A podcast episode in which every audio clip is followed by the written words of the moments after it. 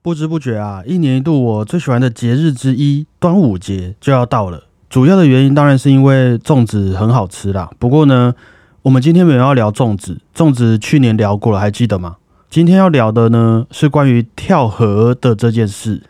我不知道现在的小孩子有没有听说过这个民俗故事啦，但是我们这一辈的人哦，应该多少都还记得端午节啊，粽子还有跳河。这中间夹着一位关键人物，他的名字是屈原。是的，就是我们的屈原屈先生。那就接着上次我们复习过中秋节的故事之后，今天来稍微和现在的小孩分享一下屈原先生的故事，顺便也稍微聊一下跳河的这件事情哦。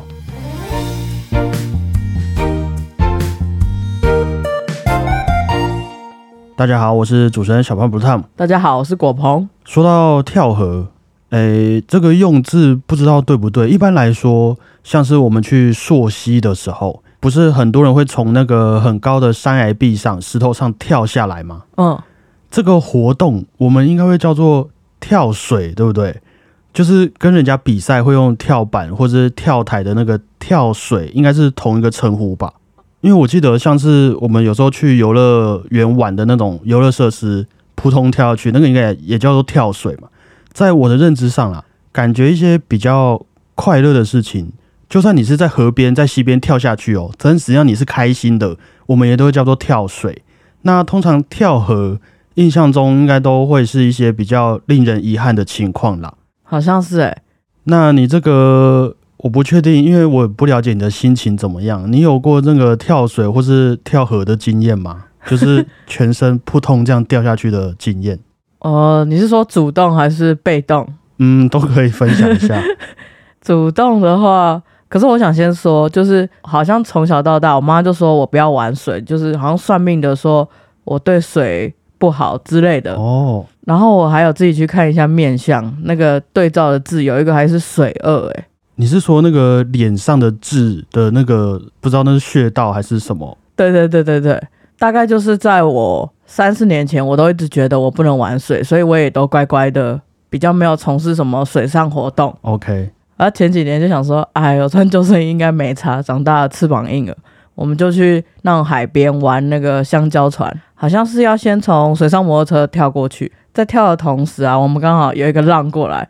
然后就一浪过来，刚好脚跨过去，然后完全没有支撑的情况下就跳跳海了。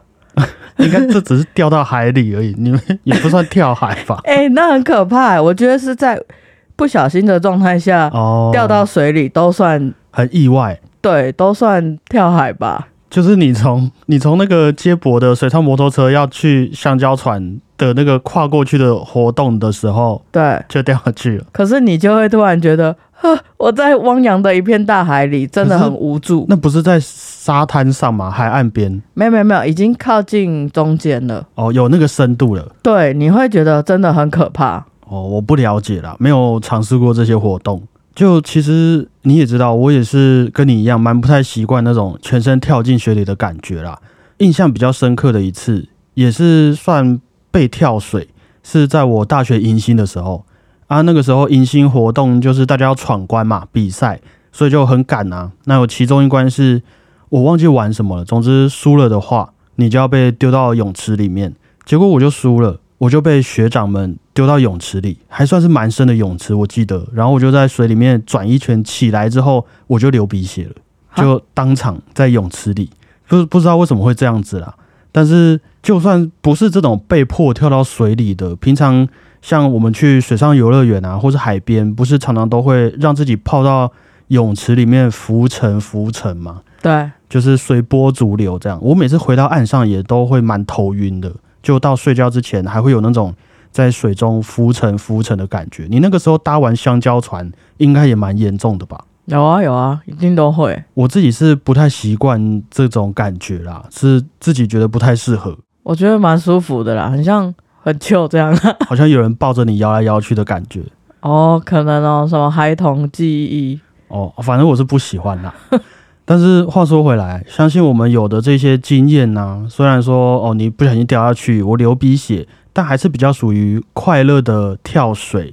那还是真的有蛮多遗憾的故事，是属于难过的跳河的。就来和各位分享一下屈原先生的故事哈。屈原应该是在历史上第一位跳河是有被记载下来的人物了。那据说是因为当地的百姓后来啦，在河边，就是那个汨罗江的岸上，发现了屈原的鞋子，因此判断说啊，屈先生应该是跳河了，于是就流传下来了这个接下来的故事。等一下，等一下，就因为这样，呃，这个好像是古人的一个有点像是习俗吧，因为我们以前不是就是那个宗教的关系嘛，我们会觉得说，如果你可能是因为一些意外丧失生命的话。你就会没办法，可能没办法转世这样。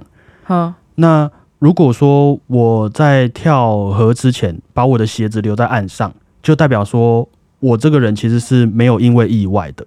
就是你们把我的身体打捞回去，或是把我的鞋子放回去，我还是可以转世，就是有这个差别。如果你没放鞋子的话，大家就会觉得，哎，你突然消失，你是不是意外？那可能你就没有办法转世回去这样子。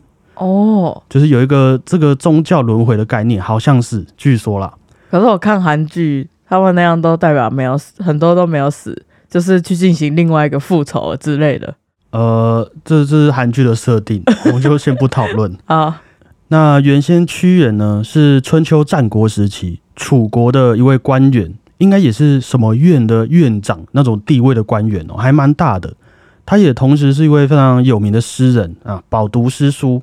那他在当官的时候，可以说是尽心尽力，跟楚王啊提出了很多方法来增强国力，确保这个外交稳定。怎么样才不会被当时很厉害的秦国给欺负？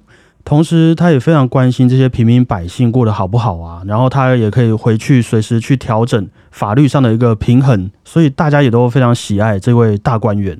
但是呢？他毕竟是在政治职场上工作，你知道这两千多年前我们的政治情况啊，跟现在其实差不多啦。只要一个人太红了，就会很容易遭人家嫉妒，那人家就会去挖你的黑历史啊。我就算挖不到，我编造一个总可以的吧？假新闻总可以吧？总之就是大家一起好好做事，不要啦，就是喜欢把那些同事给弄下去了。哇，原来已经流传两千多年了，这是一个留在我们血液里面的基因啦。哦。那屈原的一位同事展上就看他很不顺眼啊，跑去跟楚王说：“哈，大王大王，你知道那个屈原呢？平时仗着自己很有本事，肚子里面有很多墨水，到处都在人家面前笑我们大王说，大王你根本就不会治理国家。哎，我真的啊，好讶异，原来屈原是这一种人呐。这楚王一听，哈，好啊，屈原这小子大胆，于是就直接把屈原的职位给废了。这是酸民吗？”你说去跟楚王觐见的那一位吗？对啊，嗯，就是一个我也不确定啊，政治操作，我在想，应该是政治操作。嗯，那其实屈原呢，在辅佐上一任的楚王的时候，就已经有被流放过一次了。那好几次回去劝谏当时的楚王啊，给一些意见，人家也都不听。他那个时候已经没工作了哦，还回去劝谏自己的大王。那后来那一位楚王就被秦国抓走了，然后过没多久就驾崩了。这次就换了一位楚王，但是屈原他又被流放了，因为这个人家的假消息，所以屈原就真的觉得很狱卒啊！这些人类真的是很难教化，但是他还没有想不开。这个时候，他先写下了这个能够表达他怀才不遇，但是我依然哎出淤泥而不染的一篇楚辞，叫做《离骚》。哦哦哦哦哦，有听过？对，蛮有名的，应该会有听过。后来呢，他又听说楚国啊，又打了好几场的败仗。那屈原看着这些百姓们生活的那么辛苦，又想到自己的国家的领导，还有整个国际情势，哎，就实在没办法了，下辈子再来吧。于是就抱起了一颗大石头，跳水了，啊，跳河了，跳到了这个汨罗江里面了。就因为担忧这些事情啊，对啊，忧国忧民啊，实在是狱卒的受不了。哇塞！那当楚国的平民百姓们都得知这件事情之后，大家也是非常难过啊，失去了一位这么爱戴大家的官员。那轮流也都试着去打捞屈原的遗体，有人在岸边捞啊，有人去划船到河中间捞。后来就有几位渔夫想说：“哎，我们把一些饭菜啊，用叶子包一包啊，也丢到江里面吧，这样子小鱼啊、小虾就不会去吃我们屈原的身体的。然后这些丢到河里的饭菜。”过了两千年之后就变成我们现在吃的粽子。嘿，我是真的很惊讶，不是装的，因为我有一点忘记蚂蚱跟屈原到底是有什么关系了。不过，其实我也又看了一些资料哈，发现说这个粽子啊，粽子这个食物，就是你用叶子用竹筒包一些糯米饭的这个食物啊，是早在很久很久很久以前就有了，并不是说因为屈原掉到河里才发明出来这个东西。那所以端午节跟屈原到底有什么关系？哦，说到重点哦，我们刚刚这样子讲过来，也没讲到端午节嘛。啊，对啊。因为这个屈原跳河的事件呢，其实据说啊，也不一定说真的和端午节有什么关系。因为端午节据说也是很早很早以前就有的一个传统节日，一个节气。那有人说屈原是在端午节的前后，大概那一阵子去跳河的。那也有人说是人们会利用端午节来一起纪念这些名人。除了屈原，还有很多啦，就是一起纪念这些名人。还有人说哈。这些故事啊，其实是一种洗脑教育的手段。同意，同意。这阴谋论啊，因为那一种独裁体系很容易会出事嘛。就后面几个年代，春秋战国之后，都是一些什么皇帝、什么皇帝啊。所以，哎，那我们就从教育开始，来塑造出一个爱国的英雄、爱国诗人，然后让大家去效仿他的精神，那愿意为国家牺牲奉献。哎，你长大也要跟屈原一样哦。那可能就不太会有人去想说。我们还有没有什么可能性，或者造反啊、投票的这些情况发生？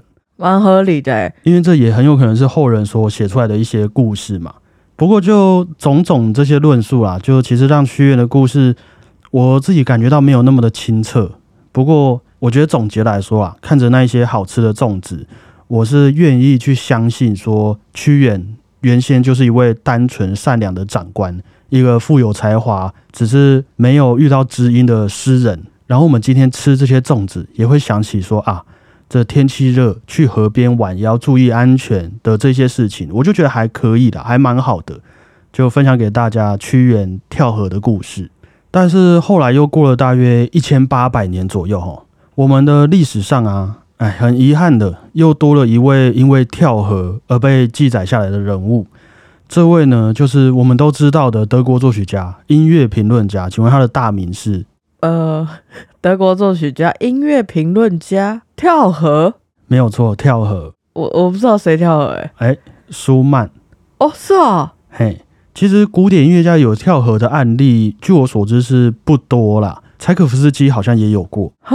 不过比较有被大家各种记录下来的，还是要说到舒曼。那这是一个我觉得比屈原还要难过许多的故事，可能要先做好一个心理准备。这位经常出现在我们节目的音乐家，大家应该都比较记得他和克拉拉的爱情故事，然后和克拉拉他爸爸打官司啊，练钢琴手受伤，然后后来被送到精神病院里面去。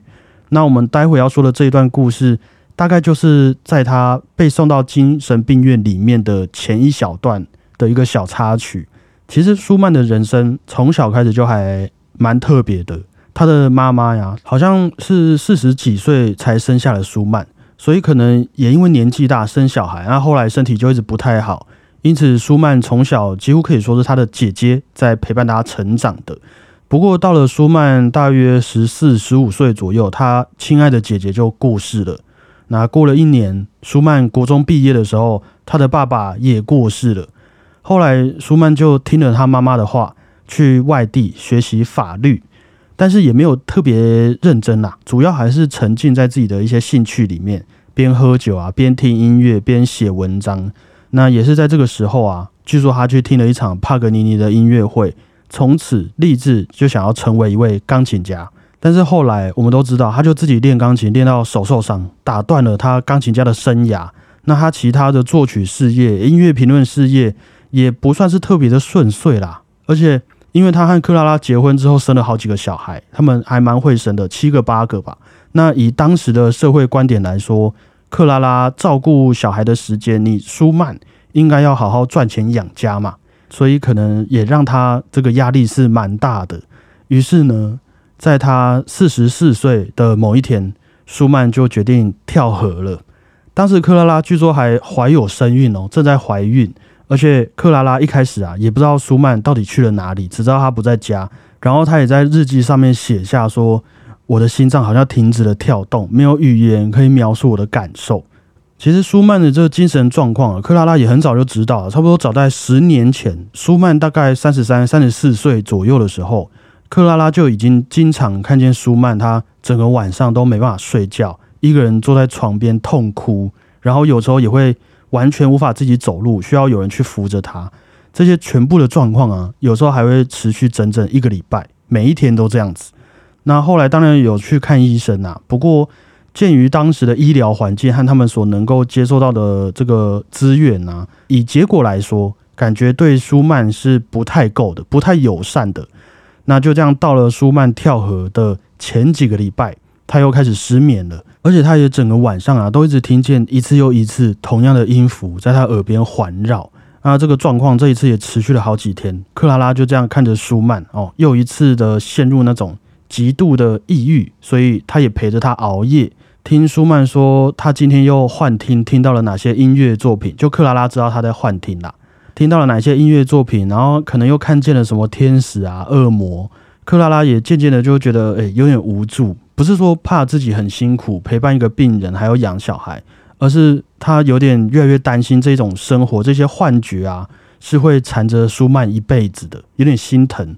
于是就过了一两个礼拜吧。有一天，舒曼啊，就突然站起来跟克拉拉说：“我我觉得自己可能必须要去精神病院一趟，因为我好像已经没办法控制自己的思想了，甚至不知道我接下来会做出什么事情来。”于是稍微收拾收拾一下，就准备出门了。这么理性哦？嗯，还蛮突然的。嗯，那后来据说就是被大家发现说，舒曼只穿着一件外套，就这样跳进了莱茵河之中。哦，不过当时好像正好是一个。当地的庆典啊，节庆这样子，所以人很多，因此舒曼就刚跳下去没多久，就被一艘船给救了回来。那马上这个消息啊，就登上了各大的报纸，所以在其他城市的这个布拉姆斯啊，也就是从报纸上面得知，哎，我我的这舒曼怎么就这样跳河了，然后才赶紧赶过来帮忙的。那克拉拉也是啊，突然之间就收到了很多很多的慰问，哎，大家就在问啊，哎，还好吗？怎么啦？你没事吧？你没事吧？他都还不确定舒曼在哪里，状况如何，还会不会回家，就直接收到了一大堆，他也不确定要怎么回应的这种关心呐。后来呢，舒曼就被送去了精神病院了。那医生也不让克拉拉和他见面，所以据说克拉拉也只能用这个他的书本啊压住舒曼送他的一朵花啊，借此来思念舒曼这个人。这医生其实也做的还蛮绝的啦，就是舒曼刚到病院的时候，甚至。连克拉拉写给他的信，医生也都不会让舒曼看，那也没有告诉舒曼说他们的小孩已经出生了。还记得那个时候克拉拉怀孕吗？为什么？诶，可能是怕影响到他的情绪啦。不过哦，像是布拉姆斯啊，他们那几位音乐家朋友，后来是可以进去探望舒曼的，但是克拉拉不行。可能当时的一部分诊断会认为说，舒曼这样子是因为他和克拉拉两个人的生活。而导致他精神错乱的，就有一点像是你这位妻子没有把老公照顾好的那种感觉哦。对啊，可能再让舒曼听到你的消息，怕他会太激动，影响整个疗程这样子啦。所以克拉拉也是非常难过，好像就觉得啊，都是他的责任。即便他依然还是爱着舒曼，依然想要陪伴他，但是现在的结果就好像是克拉拉把舒曼丢到了医院里面去一样。后来又过了两年左右，克拉拉也是为了生活啊，得开始演出、弹钢琴、工作、养小孩。但是有一天呢，在工作的途中，他就接到了一封信件，说：“哎，舒曼的状况好像有点严重了。”这个时候，舒曼的病情已经开始恶化了，开始没办法说话，还会尖叫，整天躺在床上，偶尔还会有一些暴力的行为。连布拉姆斯过去陪舒曼弹钢琴的时候，他们原本都有一些这种比较健康的行程。那原本还好好的，会聊音乐啊，会作曲，但是到了后期，布拉姆斯已经不知道舒曼到底在弹什么了。就即便到了这种情况哦，好几次那个管方人员还是不让克拉拉进去探望舒曼。但是最后可能是大家都意识到舒曼的也许没有没有多少时间了啦，他们才允许克拉拉进去看他。那舒曼就啊努力的抱住了克拉拉，和他说了几句话。回去之后大概过了几天，舒曼就在医院里面过世了。啊，那克拉拉也在他的日记上面写下了说，感谢上帝啊，舒曼终于自由了。但也希望上帝能够给我力量，让我在没有他的日子里面也能活下去。后来，克拉拉也渐渐振作了起来啦，就是在布拉姆斯还有几位好朋友的陪伴底下，继续的演奏钢琴，继续抚养他们的孩子。又在过了四十多年之后，克拉拉才过世，就还活得蛮久的。我不知道舒曼后来变神经病哎，他后来是还蛮严重的，也不是说神经病啊，可能有一部分是因为他的这个疗程所影响的。因为我记得舒曼他早期在医院的这个期间啊，就很多一些信件上面有说，他们其实偶尔有状况好的时候也会出去散步。觉得他会去公园里面走走。那舒曼自己也有写蛮多的音乐作品啊，偶尔会和布拉姆斯他们交流嘛，也有写了很多的文章和日记。但后来好像大部分都被烧掉了啦。那有一些消息是指说，舒曼当时其实是染上了一种像是梅毒一样的那种疾病。那因为梅毒这种病啊，在当时是没有办法被治愈的。十九世纪的那个时候。甚至在这个治疗过程中，也很有可能会用到一些比较不健康的药物。后来不是很多人会用什么水银在治疗这些病，嗯，然后可能还会把患者隔离起来啊，就是用一些我们现在来看很奇怪的那种物理治疗形成啦。所以可能因为这个这个行为去加重了舒曼的精神疾病，也我觉得不无可能啊。啊，听起来有点心疼。他曲子那么好听，没想到居然最后是这样。就是这个重重这种看似悲剧的桥段啊，全部加总起来，就是我们舒曼跳河的故事了。其实没什么顺利的事情，他真的比屈原惨很多吧？惨很多，惨很多，而且还有一直被人家影响。屈原至少是一半是自愿的，这样以后吃霸掌就会想到舒曼，也不会吧？应该还是会吃的很开心啦。哦，但是就是分享这个小小的音乐故事，好沉重哦。就这些跳河的故事，真的都没有那么开心了。但是还是再对各位小朋友们宣导一下哈，虽然现在的这个网络世界啊，已经变成了我们生活中不可分割的一部分。就是我们平常在上面炫耀自己出国哈，吃大餐，分享新的玩具给朋友们看，感觉是很有趣、很有成就感的一件事情。那我觉得在顾及这些表面上风光的时候啊，还是要关心一下自己是不是真的开心呐。啊，或许可能还有一些人在某些日子真的遇到了一些让自己心里感到很不舒服的事情。这个时候，也许我们的这些钱钱还有这些时间，就可以先不要花在那些酷东西或是好吃的东西身上，拿去寻求一些咨商师啊，或是心理治疗师的这些专业人士的建议，或是你可以听一场音乐会，静下心来看一场展览，或许都是很不错的选择哦。就在这边分享给各位啦，这个。屈原和舒曼的跳河故事，讲投江会不会比较正面一点？哦，投江、投河、投河、投江比较文雅了。屈原的那个才是投江啊，汨罗江嘛。啊，舒曼这是莱茵河啊。江跟河差在哪？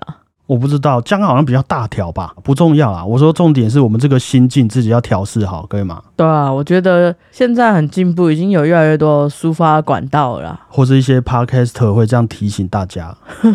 对啊，就是有时候哎，静下来，忙碌的生活中，有时候大家会哎没看到这些事情嘛。我在想，这些古人也是这样子憋着憋着，有一天发现自己不对劲的时候，可能就已经稍微有一点晚了，然后才做出那些有点危险的事情。我们就不要重蹈覆辙，这样子，OK？嗯。那今天要点播的作品，我这个礼拜又回去看了一下那些什么条款啊什么的。我是想说，哈，因为我们真的也没有直接用来盈利。那也没有刻意想要对作品就是造成什么负面影响，而且我们找的音乐又是公开在网络上面让大家下载的，我自己评估应该是没有什么问题啦。目前我觉得有谨慎就好了啦。啊，真的怎么样？让我们也是尊重他们的决定，撤掉还是什么？我也是尽力啦。不过我觉得不错的东西还是想要和大家分享。嗯。就还是持续更新。那大家有看到什么新规定，也是可以分享给我们哈。关于这种音乐授权啊，或者合理使用的部分。那今天要点播的作品，德国钢琴家克拉拉的舒曼主题变奏曲，由岩井美子所演奏的版本。这首作品是克拉拉在舒曼跳河的前一年，呃，据说是送给舒曼当做生日礼物的一部钢琴作品。那里面是呃，可以说充满了克拉拉和舒曼的各种联系。乍听之下是很平静优美的一首作品，但克拉拉在里面也是使用了和舒曼音乐作品相同的节奏、相同的音乐素材，还有他们自己平常共同喜爱的许多音乐作品的元素。呃，过于理论的东西我们就先不讨论好了。但是我觉得有一点像是他们夫妻俩的一种日记啦。从年轻的时候开始，他们共同经过了一些官司，生活上的不顺遂，然后用克拉拉的角度来总结出了一个我们彼此几十年生命中的一个里程碑的这种感觉。可以想象，哎，这应该是克拉拉对舒曼最多爱的一个产物了。对啊，就有一种他们的这种生活结晶啊。我觉得舒曼不知道他怎么想，但是在这个跳河之前，还有得到这个克拉拉的这份礼物。应该也不算有遗憾的啦。可是他最后还是跳河了，那是不是里面有什么秘密？呃，我觉得跟屈原一样，我们可以选择要用什么角度去看这些故事。那或许对，真的有一些秘密，但我们就持续更新，好不好？如果有再被人家发掘出什么，哎。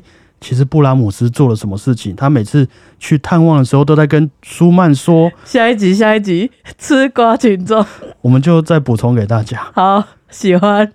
那虽然我们这后来的学者们啊，对于克拉拉的作品，在整个学术研究上面是比较少啦，但是我觉得站在情感的层面上，大家听完故事，应该也能感受到，或许这个音乐是比起舒曼和布拉姆斯还更为深刻的这个音乐作品。就在今天分享给大家克拉拉的舒曼主题变奏曲。那也预祝各位有个平安快乐的端午假期啦！有什么祝福的话可以来一下的吗？